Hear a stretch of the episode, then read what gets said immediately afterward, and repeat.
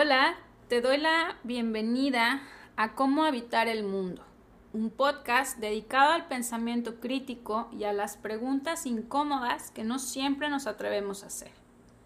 Mi nombre es Eden Sánchez, soy psicoanalista, comenzamos. Hola, hola, a ti que me escuchas esta mañana, tarde, noche, o tal vez tienes insomnio y te acompañamos en esta peculiar madrugada. A manera de introducción, te comparto que esta primera temporada nos estará acompañando el maestro Carlos de la Garza, quien es licenciado en psicología, maestro en ciencias sociales. Juntos haremos un análisis del libro La palabra como arma de Emma Goldman, referente importante del pensamiento anarquista.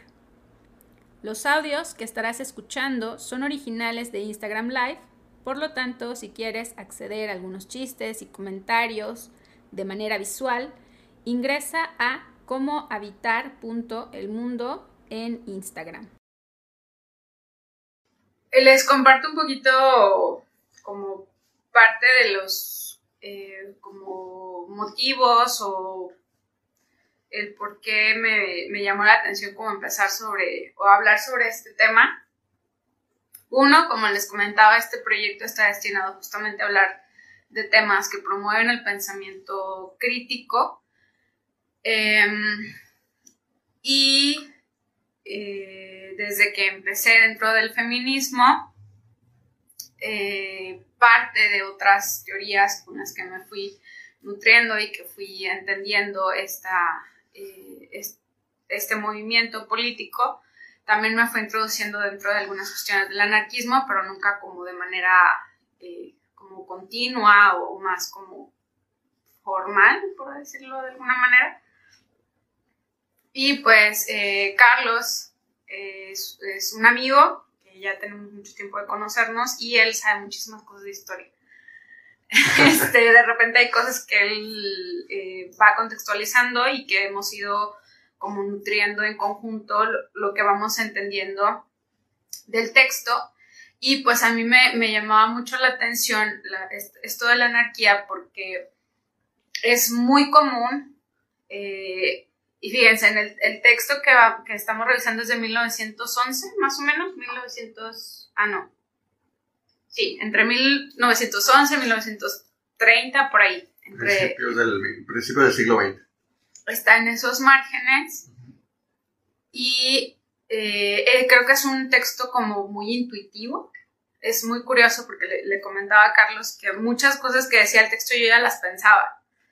Em, y es muy común este, esta idea o este pensamiento, este prejuicio de que la anarquía es eh, vandalizar edificios, incendiar cosas, romper todo. Y Puede ser, pero eh, no es un nada más porque sí, sino que hay toda una filosofía, eh, hay toda una base teórica que explica en qué consiste el anarquismo y una de las, mi manera de traducirlo ha sido la autogestión. ¿Sí? Entonces, eh, para mí esa es como la traducción más simple que puedo hacer de lo que implica el anarquismo, pero conforme vayamos platicando vamos a ir viendo este por qué. Entonces, no sé si quieres empezar tú, Carlos, ¿qué, qué impresiones generales tienes del texto? Pues mira, en primera instancia, el texto es un texto muy vivo, muy... Es que la forma en que escribe Emma Goldman lo hace con mucho entusiasmo, con... transmite una idea de que el anarquismo no solamente puede ser una idea emancipadora para ciertos sectores específicos, sino para la humanidad en sí misma. No, no es, no, no detecté en una primera instancia como algo segregativo hacia minorías o, grupos ah, privilegiados, sino que incluso podría invitar a unirse a la lucha anarquista. Ah, Claro que esa, esa unión a la lucha conllevaría el despojo de ciertos privilegios, que es ahí cuando se vuelve, se vuelve conflictivo. Y que puede sonar como que, que tienes contra tales grupos. Um, por otro lado, este primer texto de, de Emma, uh, más que un texto académico, ya lo he comentado varias veces, no solamente en, en el pasado, otra ocasión, que, que, este primer texto es, me suena más a una propaganda o más a, a un panfleto como al estilo manifiesto comunista de que, mira, esto es la introducción a nuestro pensamiento, te invito a sumarte a nuestra causa. Y lo desglosa de una manera muy, muy agradable, porque primero habla del por qué uh, el anarquismo es acusado de no ser funcional, y después habla acerca de cómo esta mal señalada um, infuncionalidad tiene más que ver con los sistemas uh, institucionales del Estado o con los sistemas institucionales de, uh, del aparato capitalista. Y de ahí pasa también a una tercera instancia a, la manera de producción de ciertos productos y cositas así que, me parecen muy importantes que, que iremos abordando más adelante. ¿A ti, qué tal, qué, tal, qué te parece? Em, en general, justo eh, una me parece que es un texto muy digerible a pesar de la época en que se escribió. Y creo que eso es algo mm, muy nutritivo y poco común, ¿no? O sea, eh, las teorías posmodernas actuales, este, yo que he estado leyendo algunas teorías posmodernas, traen una serie de conceptualizaciones donde hablan que la epistemología, de la ontología, de la no sé qué. Entonces, ¿quién te va a entender eso, no? Entonces, em, creo que eso es algo muy valioso de este texto que eh, permanece a través del tiempo y es digerible. Entonces, es accesible para las personas y esto no quiere decir que sea sencillo. O sea, el, texto es digerible, pero no es, no es un texto fácil que creo que también es, a veces ahí donde hay cierta confusión, ¿no? Que, que, muchos filósofos o filósofas dicen como que, este, no, es que las cosas son complicadas y hay que decirlas complicadas, ¿no? O sea, para, yo no estoy como muy a favor de, de eso. Eh, si quieres o es tu intención que otras personas eh, puedan acceder o que más personas puedan acceder a, a, una propuesta, pues necesitas escribirlo de tal manera que sea accesible y digerible y que no se preste a miles de interpretaciones y que cada quien diga lo que se le da la gana que es, ¿no? Que, es lo que está pasando actualmente con otras corrientes, donde ahora ya eh, cualquier teoría es lo que tú quieres que sea, ¿no? Entonces, creo que Emma es muy concreta, específica, clara y nos dice tal cual, ¿no? El anarquismo es esto, em, las problemáticas son estas las posibilidades son estas otras, o sea, es como muy clara, muy esquemática, específica. Entonces, eso es eh, algo que para mí es algo muy valioso en el, texto. Em, y bueno, lo único que me, sí me hace un poco de ruido es como este cierto aire o cierto tinte como de, como de sí, es la salvación, ¿no? Casi como que de repente tiene palabras ahí demasiado Em, como, como estuviera predicando la, la, misa, ¿no? Sí, sí, sí, sí. que en cierto punto, o sea, esa hay otra, otra cosa que, que refuerza el, entender este primer capítulo como algo propagandístico, porque si quieres llegar a grandes números de personas, pues primero, tienes que tener un lenguaje entendible o popular, después tienes que ofrecer algo o sea, en tu mismo texto tienes que ofrecer la posibilidad de un cambio que, que impacte en la realidad social de la gente. Entonces, por eso la mayoría del discurso va siempre sobre la línea de que el, el único cambio posible es bajo la línea del anarquismo, la emancipación solamente se va, a, se va a lograr cuando todos seamos anarquistas, cuando no haya jefes a quien responderle, cuando no haya un aparato de Estado que nos oprima o que limite las, las facciones, ¿no? el, el perfil de un ciudadano modelo entre otros. Y creo que eh, hay ciertos puntos donde sí abre el cuestionamiento o el debate, pero no profundiza. Eh, porque de hecho al inicio ella como menciona o deja claro cuál es su objetivo con el texto, eh, que bueno, para ir entrando como en, los, en algunos de los puntos que va abordando, eh, yo rescataba los, estos dos principales que menciona, perdón, que em, sus principales objetivos con este texto es como derribar ciertos mitos que hay hacia el anarquismo y se centra principalmente en dos. Uno que es impracticable y otro que conlleva la violencia y la destrucción. Entonces, eh, a lo largo del, ensayo, ella se dedica a hablar justo de estos dos puntos y a desmontarlos. Em,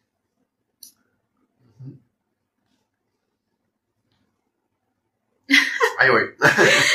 y, pues sí, precisamente a estos dos puntos nos referimos que no solamente los niega o los como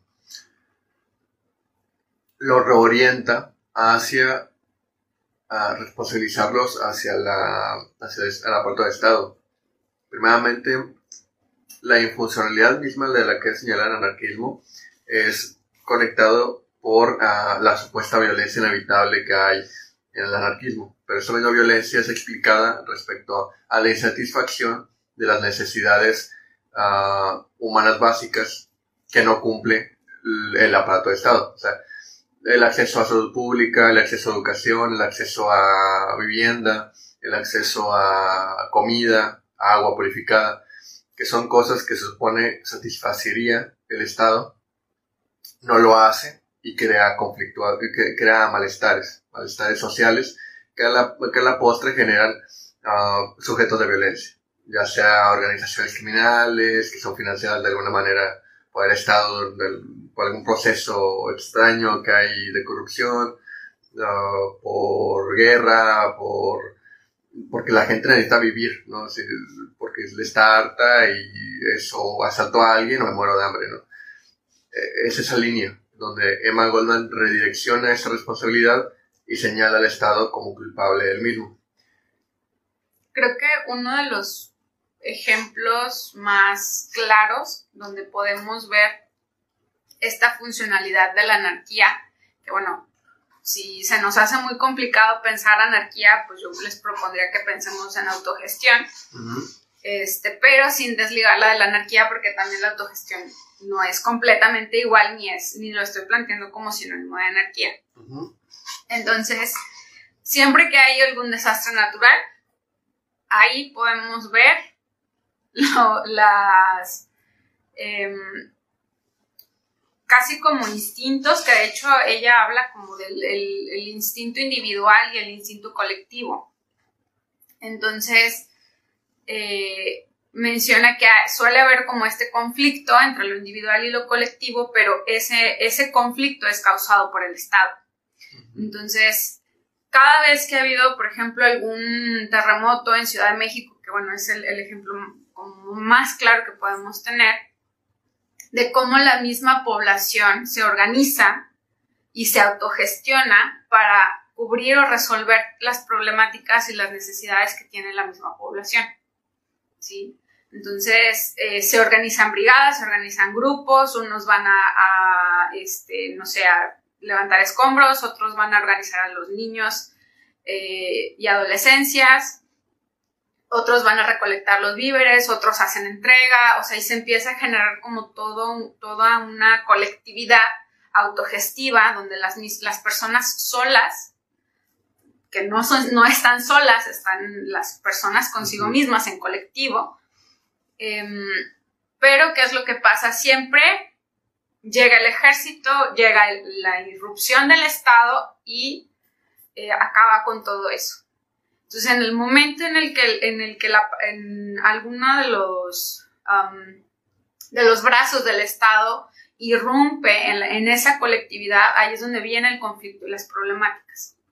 ¿sí? Donde entonces empezamos a ver los robos de, eh, de, los apoyos que vienen de otros estados, a quién se le entrega primero el apoyo, a quién no se le entrega, em, a quiénes se deja de buscar, de, qué manera se hacen las búsquedas, a quién se le da prioridad y aparecen estas cuestiones de que entonces hay cuerpos que importan más que otros, ¿sí? Porque entonces también se les empieza a dar prioridad a otras clases sociales, o sea, se viene como todo un montón de, de conflictos por la intervención del Estado. Entonces, si queremos ver eh, estos como eh, que sí puede funcionar la anarquía, pues bueno, podemos irnos a, poblaciones o lugares donde no hay intervención del Estado y la misma población genera su propia funcionalidad. No estoy diciendo tampoco que entonces, ah, sí, vamos a dejar que entonces las poblaciones donde matan gente que la sigan matando. No, o sea, eso es otra cosa, ¿no? Que es a veces ahí donde eh, los libertarios o los grandes eh, pensadores del capitalismo de ahí como que se cuelan para intentar justamente promover esos prejuicios hacia el anarquismo, ¿no? Con ese tipo de preguntas de que, ah, entonces que cada población haga, lo que quiera y haga su propia ley y, que sean salvajes y tal. O sea, no, no estoy diciendo eso. Em, pero sí es importante también mirar o hacer el cuestionamiento subvertir el cuestionamiento hacia la persona capitalista que está haciendo como ese prejuicio o que está promoviendo ese prejuicio hacia colectividades que son autogestivas.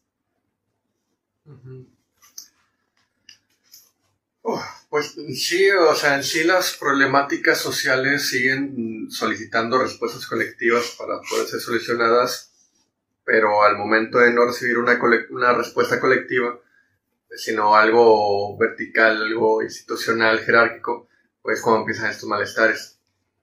Um, pues por ejemplo, como mencionabas, el plan Defensa Nacional 3, que es cuando el ejército interviene en desastres naturales, que van y se hace la reproducción de víveres.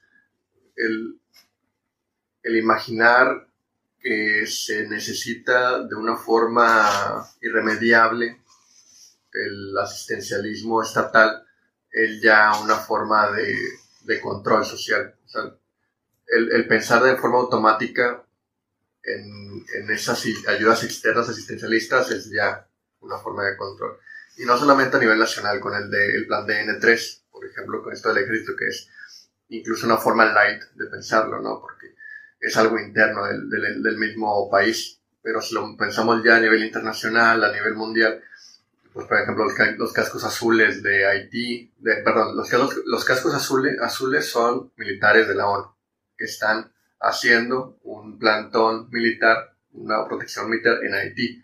Entonces, estos militares son, son externos y ajenos a la realidad de la población civil de Haití. Entonces, están totalmente desensibilizados de lo que es la vida ahí, no conocen la historia, no conocen las necesidades de la población, no conocen qué es lo que está pasando y muchas veces se caen en estos abusos militares de la, de la institución, donde terminas viendo a los militares asesinando gente inocente, no porque sí, porque pueden y porque tienen una, una autoridad que ejercer.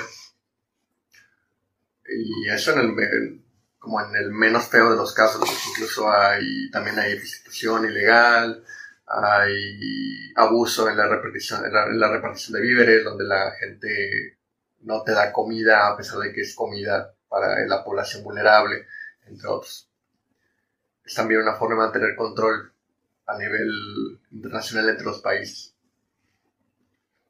Y esta, para mantener esa forma de, de control sobre la población, pues habla justamente del papel de, la, la, religión, la sociedad y el Estado, ¿no? Como todas estas figuras Em, que se establecen o se plantean como omnipotentes o más poderosas, que son el todo.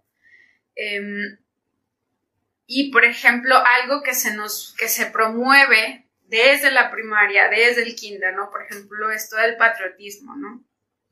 Donde entonces, eh, o sea, sí entiendo que es importante que tengamos un sentido de pertenencia, de manera como colectiva, como población, o sea, obviamente si todos estamos en México, pues sí, ¿no? Como que, pues que conozca a otros mexicanos, que sepa en qué consiste, que conozca la historia, etcétera. Pero luego hay un punto en el que se convierte como hasta religioso, ¿no? Donde entonces sin patria no hay nada, ¿no? O para que la patria se sostenga tiene que estar el, el poder ejecutivo, legislativo y judicial. Y es lo mismo que hacen las religiones, ¿sí? donde se promueve que hay eh, un Dios, o sea, inserte la deidad de su preferencia, pero está este que, que, es omnipotente, que es todopoderoso y que todos los demás pues somos los simples mortales, que no estamos más que para aprender de ese todo de ese ser omnipotente o de ese de esas figuras que son más grandes que nosotros y que están ahí para regularnos porque nosotros somos como animalitos, ¿no? Entonces, eh, todas estas figuras de la, religión, el Estado eh, y la sociedad, pero la sociedad en el sentido como casi fascista, ¿no? Como que somos nosotros y nadie más y todos los demás no valen, ¿no? Entonces, lo que esto hace, lo que genera es la sumisión de la población, ¿sí? Donde entonces, em, ¿qué es lo que solemos pedir cuando nos sentimos en peligro? Más protección de la policía, ¿no? O sea, pensamos que la manera de resolver la delincuencia es que el Estado genere todavía más control sobre la población. ¿Por qué? Porque el Estado es como la figura que va a, que va a venir a resolver todo.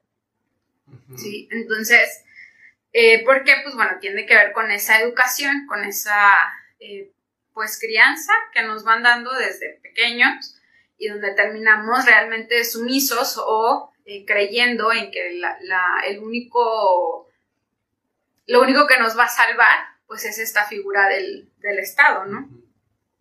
Sí, la misma institucional replica sus modelos de pensamiento en sus diferentes uh, figuras, ya sea la escuela, el hospital y las prisiones, uh, formando también la línea de pensamiento molde o lo que se espera.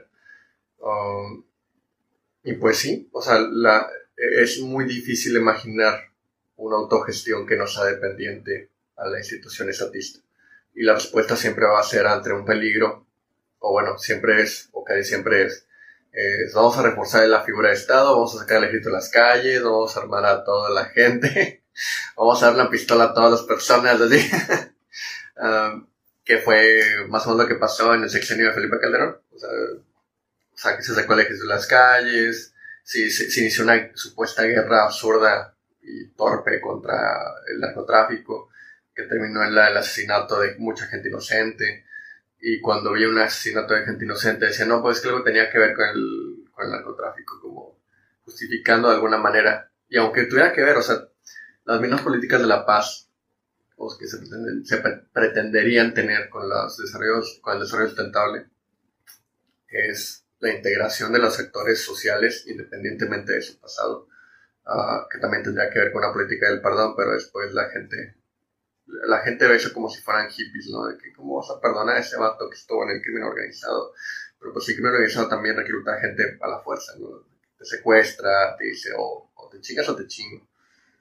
no, pero bueno, ya me desvié mucho del tema. no, yo creo que, o sea, sí va de la mano porque justamente más adelante habla de, lo que implica la propiedad. eh, y la, o sea, y la, la, riqueza, que luego se va ligando con la forma de producción. Ah, sí. Em, donde entonces tener implica poder, ¿no? Cuanto más tienes, más poder tienes. Supuestamente, ¿no? En esta lógica capitalista. Entonces, eh, justo parte de lo que empieza como a... Mm, como a ocurrir con todo esto del, del, narco y, el Estado, es que justo ambos bandos empiezan a luchar por el territorio. Sí, entonces, eh, cuando en otros momentos, supuestamente, una de las leyendas urbanas, no sé si tú llegaste a escuchar eso, pero una de las leyendas eh, que se han transmitido en otras generaciones es que anteriormente el gobierno lo que hacía era que hablaba con todos los cárteles y se ponían, hacían acuerdos de lo que tenían permitido y lo que no. Y bueno, eso es lo que yo llegué a escuchar de generaciones de los 50, de los 60, ¿no? Em, entonces, esto tiene sentido porque tiene que ver justo con esa, eh, esta idea de propiedad y de pertenencia, ¿no? Es como, este territorio es mío y todo lo que está dentro de él. ¿sí? Entonces, cuanto más tienes, más poder, más poder posees. Entonces, em, y pues bueno, lo que se posee está en el sentido de la utilidad, o sea, de que todo lo que se posee tiene un... Em, sirve para algo, ¿sí? O sea, mm, si tú posees o tienes algo que no sirve o que no es funcional según el, sentido capitalista, pues eso que tienes no vale y por lo tanto no tienes poder y no tienes riqueza, ¿no? Em, entonces, em, no sé qué hay tú que quieras agregar. Sí, la autora pone en relieve la, la forma de producción en cuestión de los sistemas idealistas de la época, ya sea liberal, liberal económico o, conservador en cuestión de una economía planificada y una economía para la acumulación.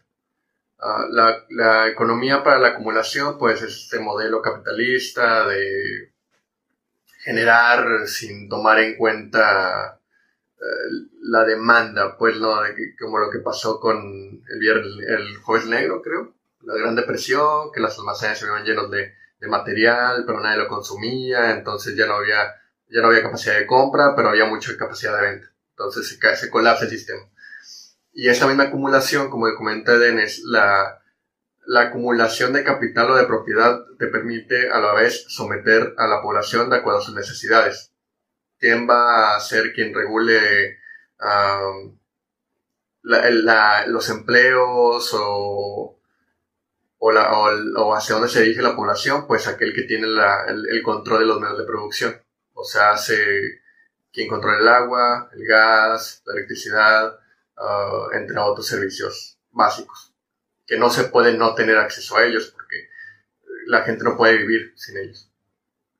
Es la crítica hacia un lado. Y por el otro, en la economía planificada, Ah, por ejemplo, yo pienso en el plan quinquenal de producción soviética, donde había una economía planificada de una producción determinada de productos para la repartición esquemática supuestamente homogénea entre la población. Pero estos mismos planes de producción respondían a necesidades, a necesidades centralizadas del, de, la, de la República o de la Unión.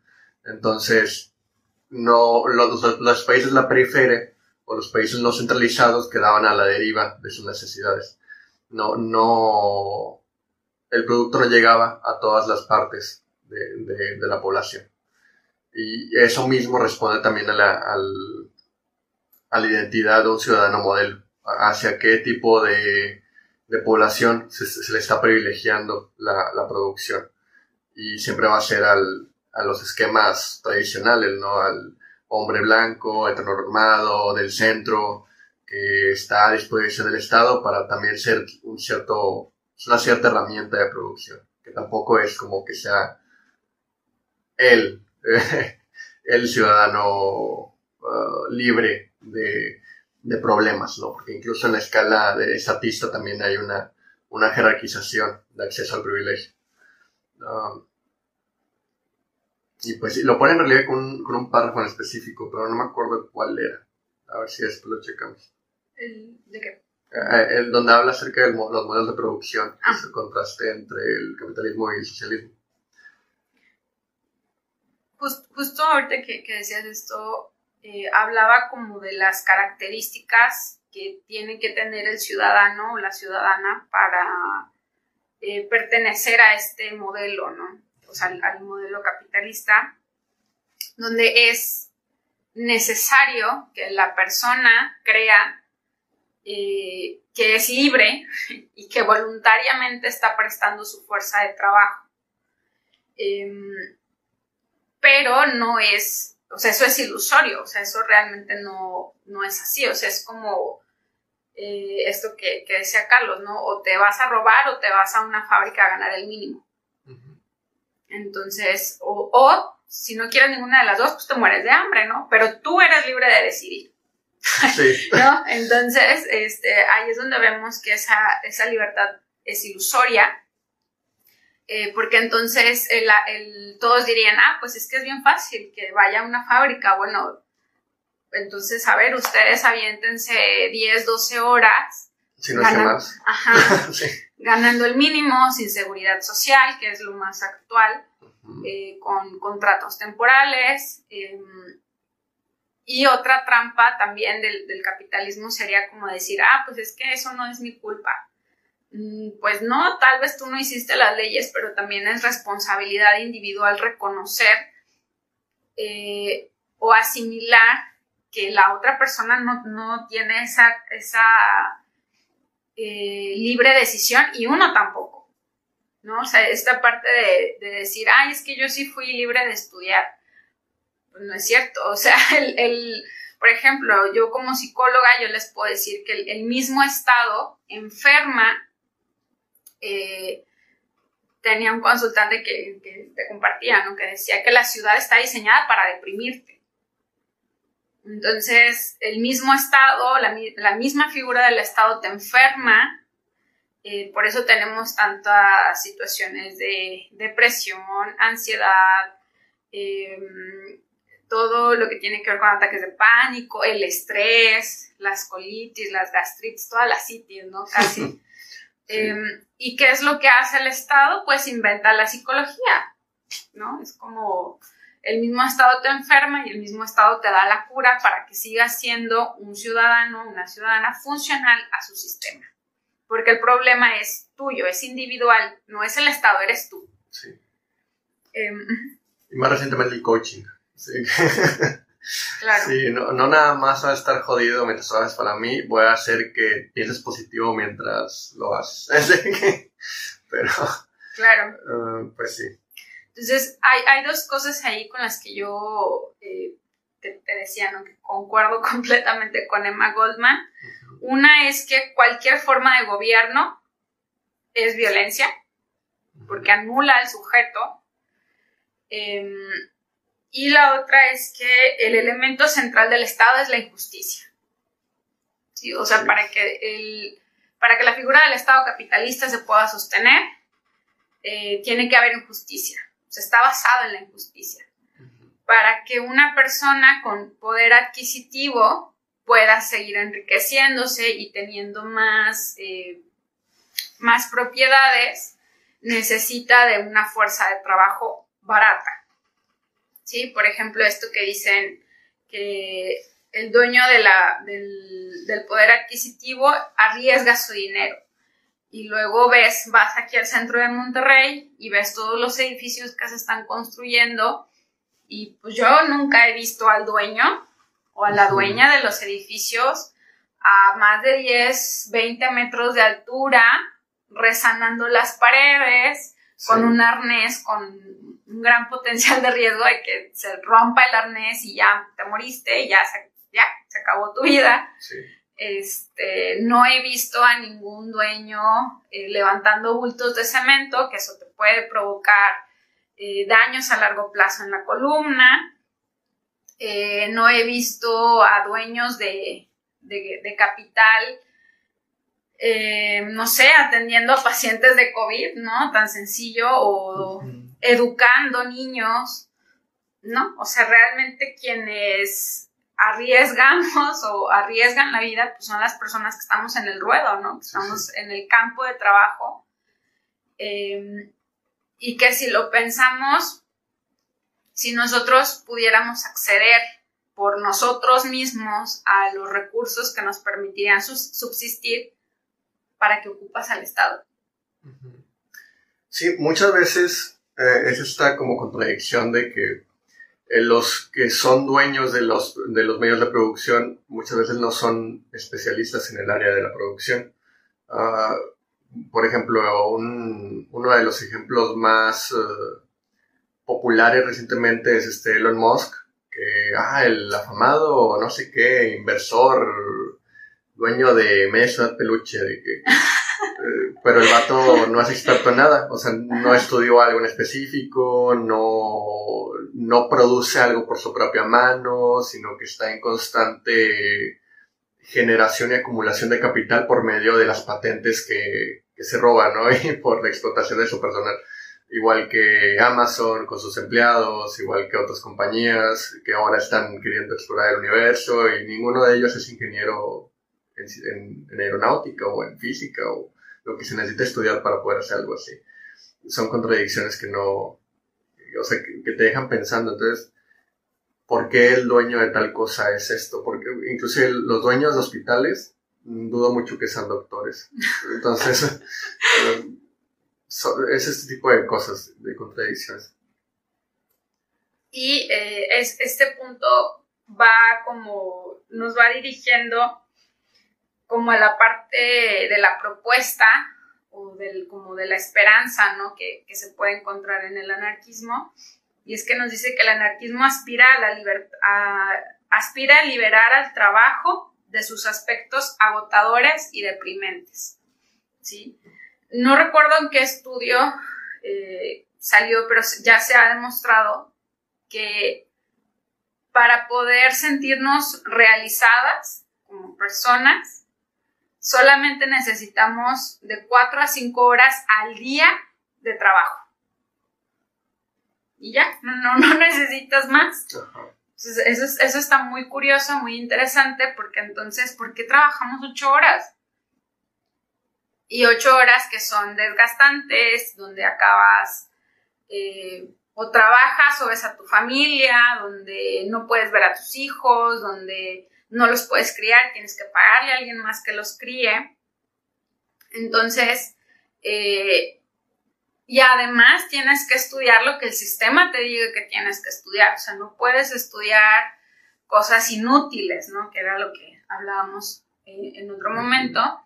Em, pero luego lo que pasa es otra vez esto de, que hay una sobre... Em, no es sobre demanda, es eh, oh. Oferta, hay una sobreoferta donde entonces, eh, ah, la carrera que más deja es arquitectura y de repente tienes una generación con miles de arquitectos en el país, todos empobrecidos o encarecidos, porque pues son demasiados y pues, no, no, no va a haber trabajo para todos, ¿no? Donde se van a emplear.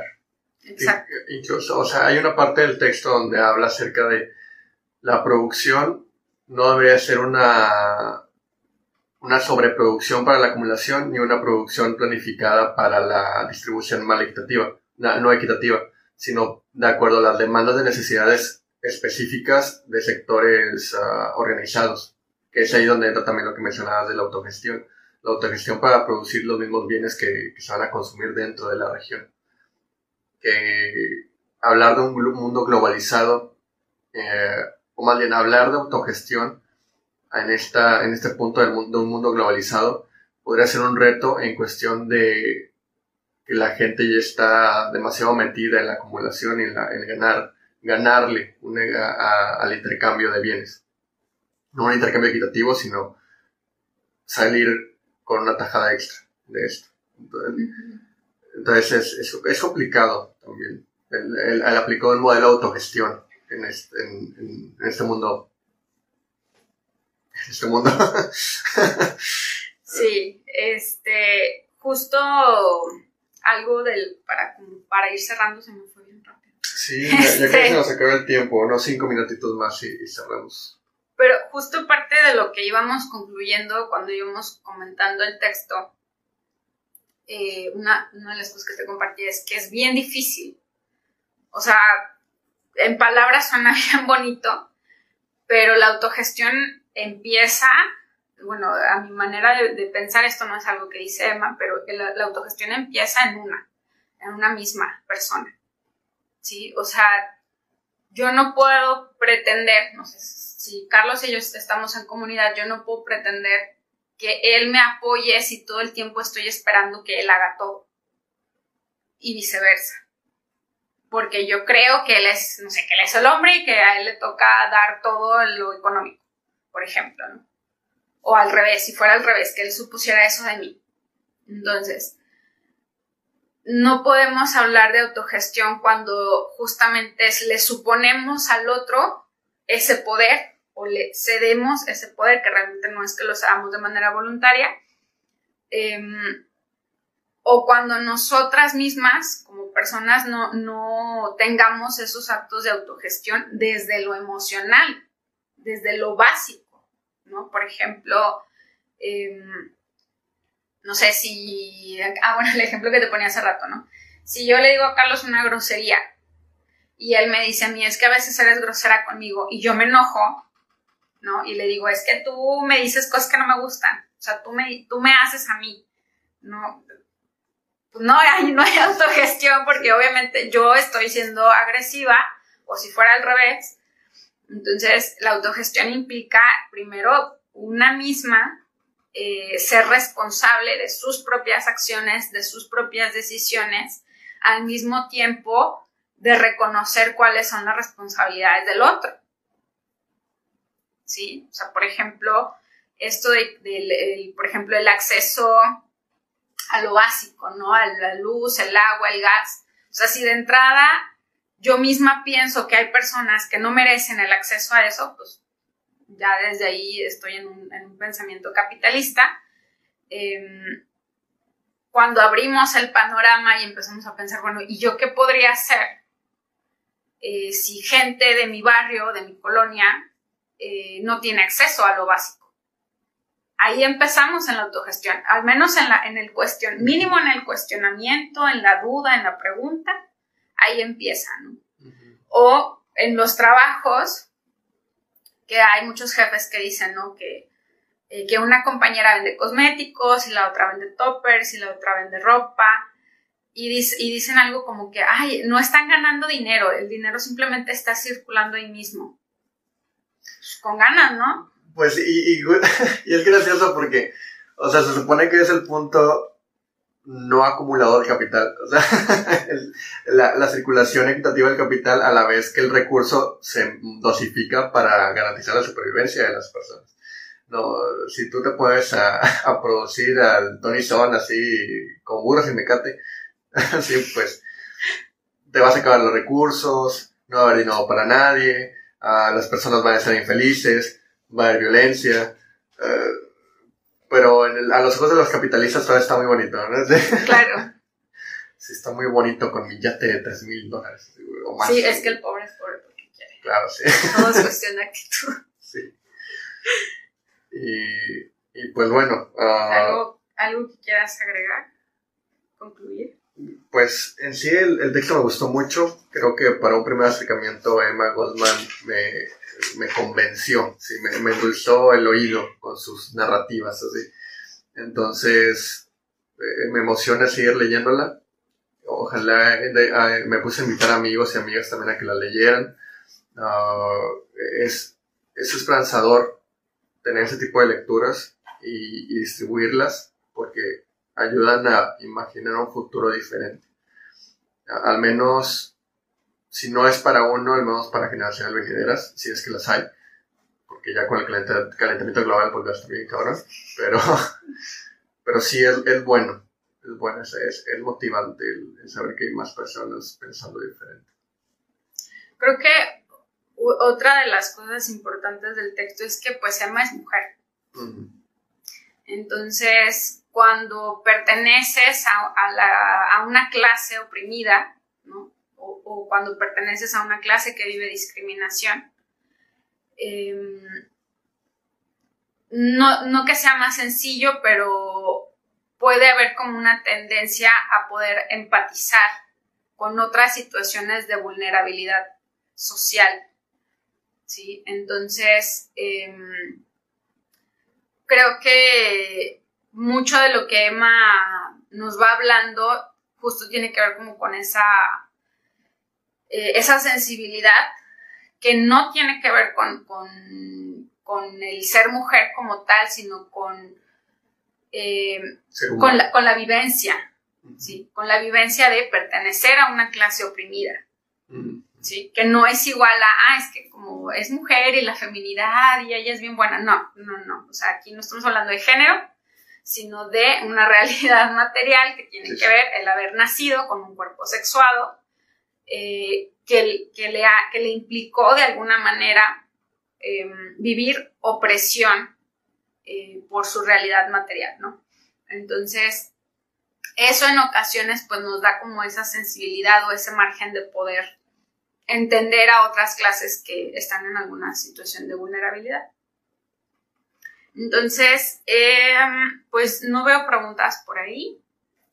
Parece que. Ah, miren, se sumó Miranda. Hola, Miranda. Hola, Román. ¿Quién más? Ale. Ah, Ale Smith. Ale Smith. Hola, Ale Smith. es amiga, son tres amigos.